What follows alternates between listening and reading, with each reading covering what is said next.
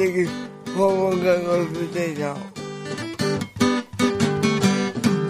始まりました。行列のできる訪問看護ステーション。お送りするのは訪問看護認定看護師の鎌田智博です。よろしくお願いします。えー、訪問看護っていうのは、えーと、病気を持ったりとか障害を持ったりとか、まあ、そういった方たちが、まあ、お家で生活してるわけですね。でその人たちにあの看護師さんたちがこう回っていきましてであの、まあ、病気だったり障害だったりするもそれを持ちながらでも生活してるお手伝いをしに行くんですね。まあいろんなね、あの、具合悪くなってないかなとかって見に行ったりとか、まあちょっとお風呂の介助がね、えー、こう酸素吸いながらだと、一人じゃ入れないからお手伝いに行ったりとか、まあいろんなことしてるんですけども、基本お家からお家のね、外回りなんで、あの、このそろそろね、暖かくなってくるとね、本当嬉しいんです。で、まあ冬の間はね、ほんと寒い中移動してね、あの、大変なんですけど、あったかくなってくると嬉しい。そう外を回りやすいってね。でもね、僕ね、なんかこう、花粉症だとね、やっぱしんどいんです。この時期ね、花粉が本当に待っててね、あなんかもう鼻も目もしんどいなとか思いながら、訪問看護を回ってます。この番組は株式会社アドナースの協力により、京都三条ラジオカフェから、えー、お送りしております。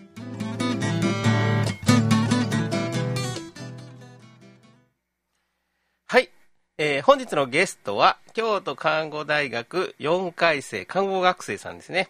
えー、笠川拓夢くんです。よろしくお願いします。よろしくお願いします。あのー、笠川くんは花粉とか大丈夫？あ、僕、花粉症大丈夫ですね。あ、大丈夫？はい。平気？平気ですね。はい、あのー、なんでこいつらこんな花粉症なんだろうと思ったことない？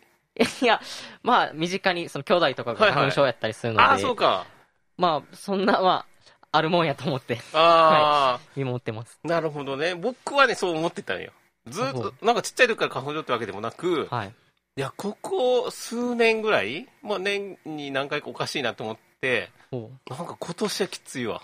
えー、そうなんですね、うん、そうそうそうそう。だからね、花粉症もちょっとしんどいなと思いながらね、でも日々頑張ってるっていう。ああ。はい。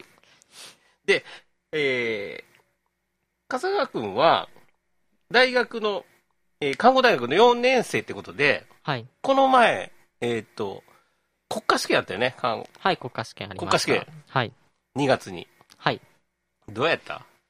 そうですね、まあ、なんとか食らいつきましたね。はい、食らいついた。なんとか、はい。うん。自分としてはまあいけたかな、みたいな。あ、もう、ギリギリ、はい。ギリギリ？いきましたね。だからね、2月に国家試験あるでしょ？はい。で、発表が3月の ?26 日みたいですね。まあだから1ヶ月以上あるわけですよ。はい。まあそこがね、一番ね、ドキドキする。そんなことない？いや、まあそうですね。で、その発表が26でもうすぐ4月になっちゃうんで、うん、なんか、そこのスパン短すぎるやろって思いますけどね。これどないすんねん、そんな短くてみたいな。そうですよね。なるほどね。はい。で、そうそう、僕の時はね、あの、近畿大学に受けに行ったんやけど、はい。今年はどうやった？どこ？私は神戸の国際会館というようなところ、うん、はいはい、そこまで行った。はい、行きましたね。なんかこう、やっぱり、何？あの、時期も時期やし、こう、やっぱり間隔空けて座るの？あそうです。あの、うん、長、贅沢にこの長机に一人で、こう、うん、対象にこう、ああ、右側、左側。右側、左側、右側、左側で。あ、なるほど。はい、それは贅沢に使ってんな。そうですよ。ええー、なるほどね。じゃその国家試験が、えー、通ると晴れて、看護師さんの免許があると。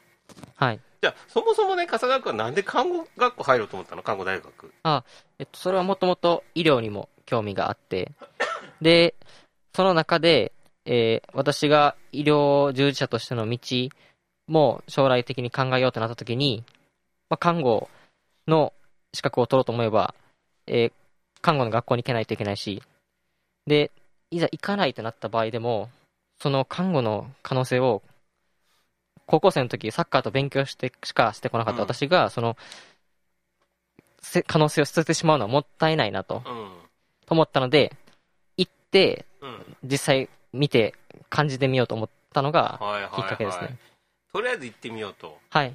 ああ、なるほどね。じゃあ昔からこう、看護師さんっていう仕事に就きたいとか、そうでもなかったあ、はい、どっちかって言ったら、こう、医が医者、お医者さんとかの方が、興味ありましたね。ああ、なるほどね。はい。で、まあ、そんな感じで、実際看護学校入ってみてどうやった？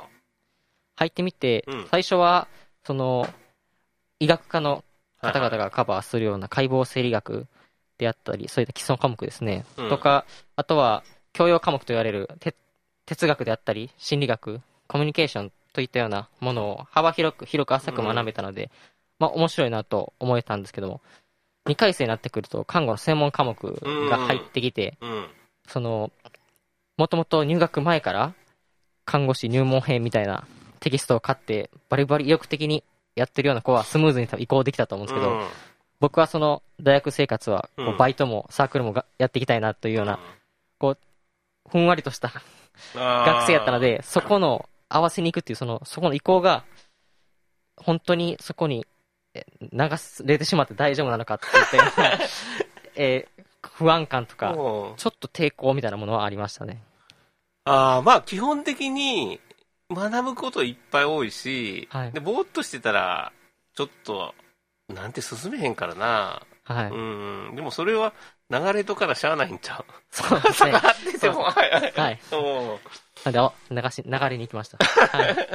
でまあえっ、とえっ、とまあ基本的に 4, 4年間あるから1年目はまあ一般教養みたいなとこと、看護に関わるちょっと基礎的なところをですね。学んで、2年生からだんだん専門領域に入っていくんだと。はい。うんで。授業数も一気に増えてきま増えた、すね。はい。で、3年生は実習やんな。ああ、そうなんですよ。はい。うんで、実習はどうやった？いろんな病院、いろんな病棟に行くよね。はい。うん。どんなとこに行ったんやろ？あー大学の隣にある京都市立病院さんであったりとか、はいはいはい。あとは京都大学の附属病院さんうん。であったり、あとは訪問看護も実際、鎌田さんが回られているようなうん。訪問看護にも、えー同行させていただいたりとかしました。なるほどね。どこが面白かった？まあ、その、面白いというと、うんちょっと語弊を生むような表現になってしまうかもしれないですけど。僕は、どこが興味があった？はい、うんが興味緩和、緩和ケア緩和ケアやな。はい。はいはいはいはい。緩和ケアの病棟な。はい。うん。どんなとこに興味があっとそれは、なんか、看護をすることによってうん、患者さんが。より良い方向に、えーえーうまく健康状態を持っていってくれればいいんですけど、あー緩和ケアっていうのは、こう、やった成果っていうのが結果に結びつかないうん。ようなことが多いにもかかわらず、こう、ひたむきに、うん。こう、看護に当たる姿勢っていうのが、ちょっとなんか深いなというような。印象を受けましたねなるほどね。はいその、良くなっていくんだったら、自分もなんか、やった甲斐もあるし、はいっていう。はいあーなるほど。それは明確やな。はいうん。なるほどね。そうやな。緩和ケアなんかそうかもしれない。なくなる。なく、だって緩和ケアだから痛みを取ったりとか、不快感を取ってあげるっていう。で、まあその先になくなっていくってことが多くあったりもするんだけど、はい。そこで、その人たち一生懸命やってるんだけど、まあ良くならない。うん。どこにこう、やりがいやモチベーションを持っていくのかっていうね。そうなんですようん。だから、そうやな、それは、本当ふね、おっしゃった通り深いと思うし、あの、やっぱりそこで、なんていうかな、やっぱり、燃え尽きちゃう人たちもね、当然いるだろうけど、やっぱなんかあると思うね。あうん、僕は緩和ケア病棟行ったことはないけど、はい。あの、僕は訪問看護で、お家で亡くなりたいっていう人いっぱい見るけど、なんていうかな、その、充実感ってやっぱでもあるのよ。うほうほうほん。じゃあどこやねんって思うかもしれないけど、う。はい。なんていうかな、うーん、その、だから自分の人生の最後を、なんていうかな、よく生きたいというか、そういうところのお手伝いができるってはい。いうのは、すごくなんていうかな、喜びを感じられるよね。ほうほうほう。うん。ちょっと深いな、みたいな。深いですね。ちょっと、リス、リスナーの人ついてこれてるんですか？看護学生の人以外。いや、でも、多分それは、なんていうんかな。いや、一概によ、人生長く生きていけば、それだけ深みが増すかどうかわかんないけど、いろんな経験をしてくると、なんとなく分かってくるのかもしれない。で、特に看護としての経験を積んでくると、もしかしたら、あ、こんなことかなっていうのが分かってくるのかもしれない。もちろん、なんていうかな、あの、成果が出るとすごいよく分かりやすいんですよ。なんていうかな、僕、血液内科病棟っていうところにいたんやけど、白血病とかの骨髄移植とか、はい。そういうのやるところにいたんやけど、当然、やっぱりそういう抗がん剤とか骨髄移植とか、あの、強い治療をやって良くなっていく人もいる。はいで。も悪くなっていく人もいる。はいでも、両方にやっぱり、なんていうかな、あ自分なりに頑張ったなって思えるとこあるもん、やっぱり。ああ、うんそうなんですね。良くなってる人たちだけじゃなくて、まあ、残念な結果になった人に対しても、もちろん悩むよ。こんだけ、あ、もっとできたこと、あれもできたかな、これもできたかなって悩むんだけど、あ、自分なりに頑張れたなっていうところもあるし、なんか、そうやなまあ今度いっぺん聞いてみるわ。川病棟の看護師で。なるほどね。あ、そんな感じで実習、3年生は実習もあったとはいそうですねはい。わかりました。じゃあ、またその後の話はちょっと後半で聞きたいと思います。じゃあ、ここで、笠川君のリクエスト。はい1曲目。これは何か、えっ、と、思い出の、思い入れのある曲とかですか？あ、私のいとこでして。あ、いとこのね？はい。の曲なんで、ぜひはい流させていただきたいなわかりましたと思います。じゃあ、曲紹介お願いします。はいアロで Your Shadow です。どうぞ。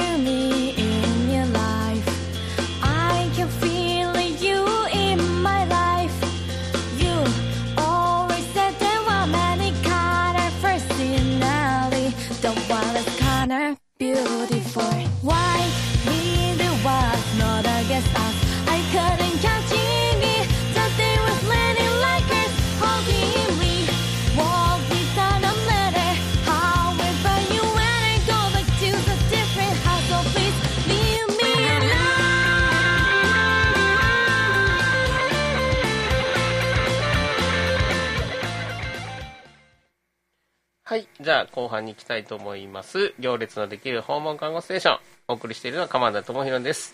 えー本日のゲストは、笠川拓夢くんです。えーはい。前半は、あの、笠川くん、まあ、看護大学の学生さんということで、1年生、2年生、3年生聞いてきたんですけども、4年生になったら、はいなんか研究とかやるよね。はい、します。な、な、何やった？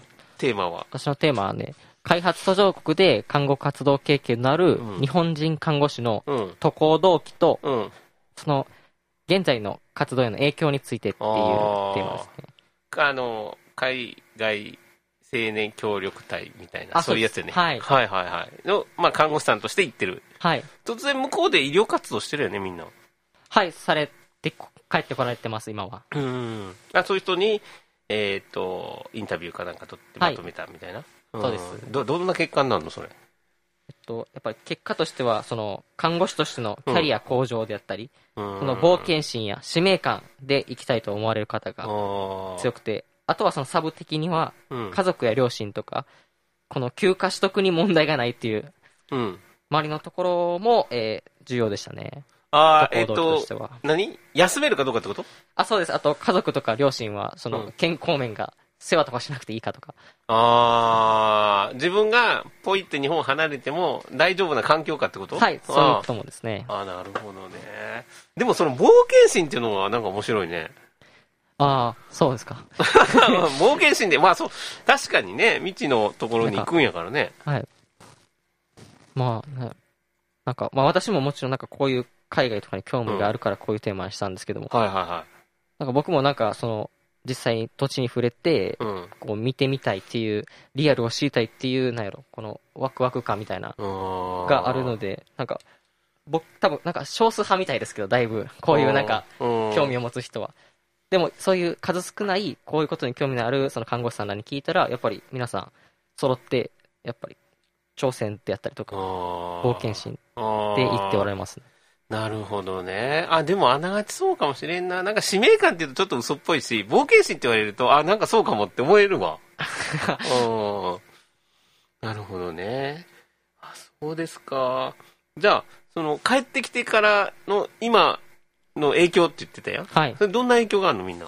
あ、今は、その、実際大学で助教授されていたりとか、はえーあとは、えーまあ、そうです教える方が多いですし、あと、今、離島の、えー病院で、はいはいはえーその保健師として活動されたりしてるんですけど、やっぱ離島もなんかちょっと開発途上国と似たようなところがあって。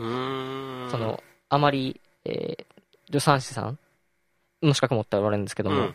あの、お医者さんにすぐ、あの、助けを求めるのではなく、ある程度自分が裁量権を持って判断していけなきゃいけない状況が離島の病院にもあるみたいで、うんそういったものは結構海外で培われたものを日本に持ってきて活かせているのではないかと。ああ、なるほどね。でもなんか一方で、その、実際今経験したことが日本に帰ってきて活かせているのかっていう、うん。実際、その先生とかなってる方も、この、本当に私の経験を語りとして伝えることだけで、えー影響を与えられてるのかっていうのは結構葛藤されてる方が多くて、もやもやを抱いてるみたいです。あ。あ、それ役立ってんの本当にっていうこと？はい、そうです。でもそのしまあ世間に対してはそうかもしれないけどその人の中では結構大きいものがあるんちゃうの？どうなんやろ？あ、でもそれはそうだと思います。ねうん。やっぱりなんか、達成感みたいなものは、うん。もうマックス帰ってきましたっていうわけではなくて、うん。何かしらの方、もやもやはうん抱かれて帰ってこられてるみたいですね。ああなるほどね。そういう人って何？また行ったりするの？あれって何決まってんの？一緒に行っちゃうときいや、それまあ決まってるわけじゃなくて、まあ、また行きたかったその志願したりはするんですけれども、はいはいはでもやっぱなんか帰ってこられた人の中には、いはいうん。その紛争とかで帰国を余儀なくされて帰ってきた方とかもおられあー志半ばみたいて、な。はい。うん。なんで、今も、ほんまは日本で教えてる、専門学校とか教えてるけども、えー現地で活動したいという思いがありつつも、うん。先生やってるとかいう方もおられますね。なるほどね。今はまあなんていうか海外なんか行かれへんからね。なかなか難しいよね、なるほどね。それどういうどどっから発掘してきたの？それなんかリストがあるの？どっかに。あ、いや、それは先生の、えーご紹介でですね。ああこんな子いるよみたいな。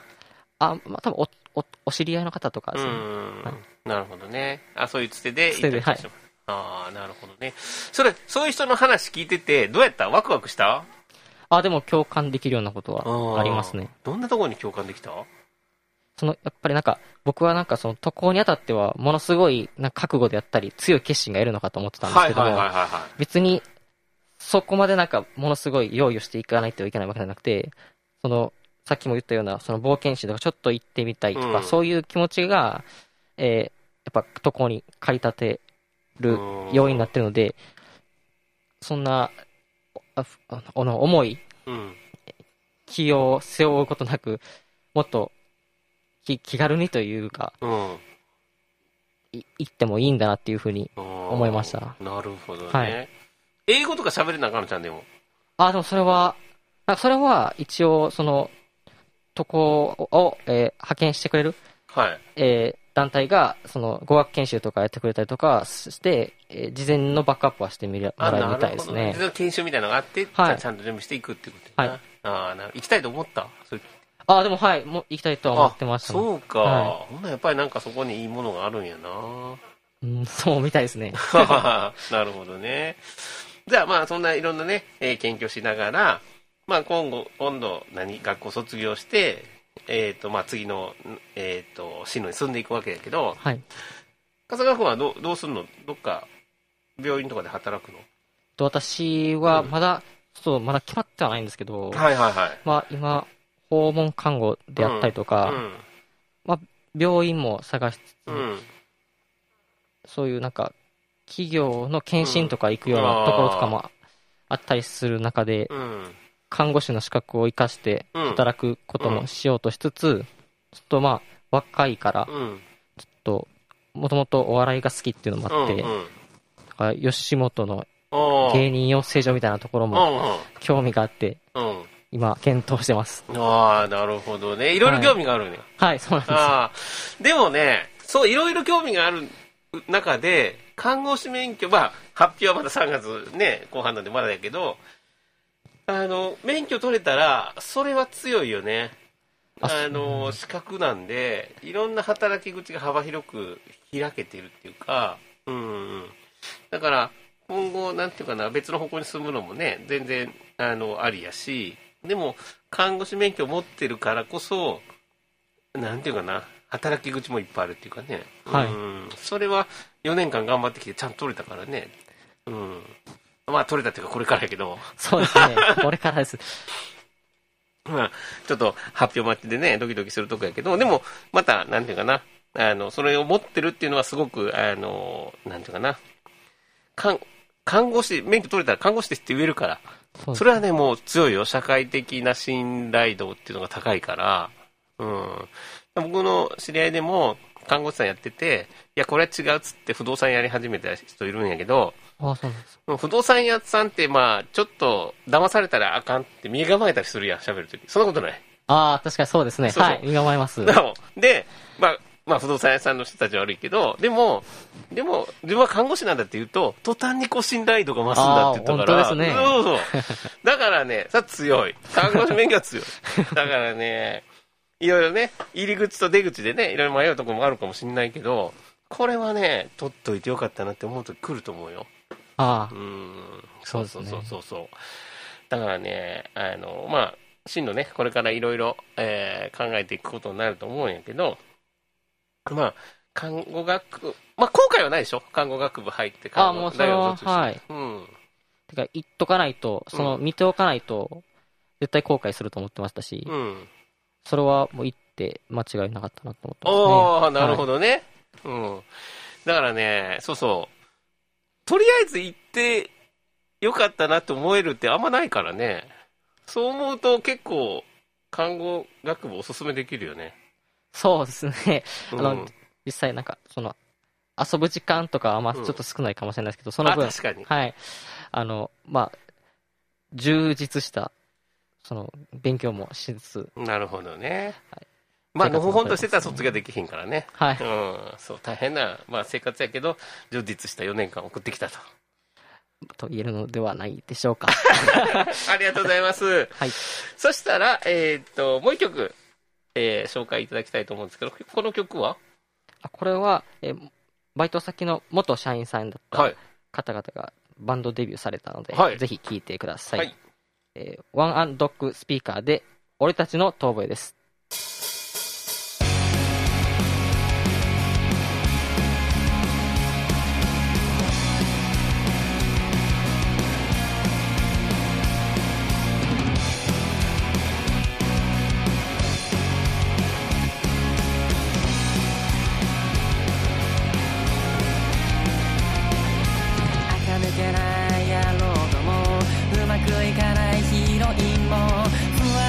もうま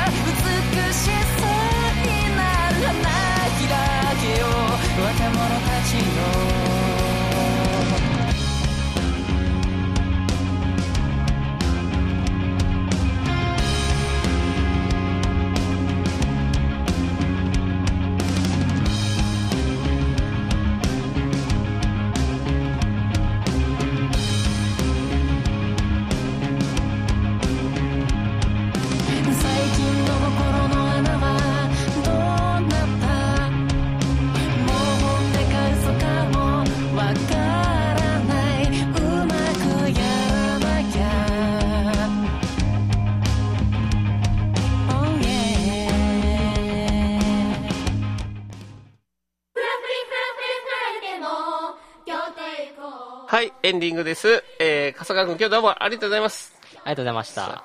いろんなね、えー看護学生さんのお話聞けて、僕は看護の専門学校で3年で卒業、あ、3年じゃないわ。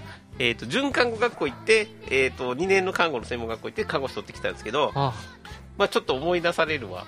あ、いや、僕もね、そんな大してね、熱い気持ちもなく、あのーその看護のね、学校に、専門学校に入っていったんですけど、はい。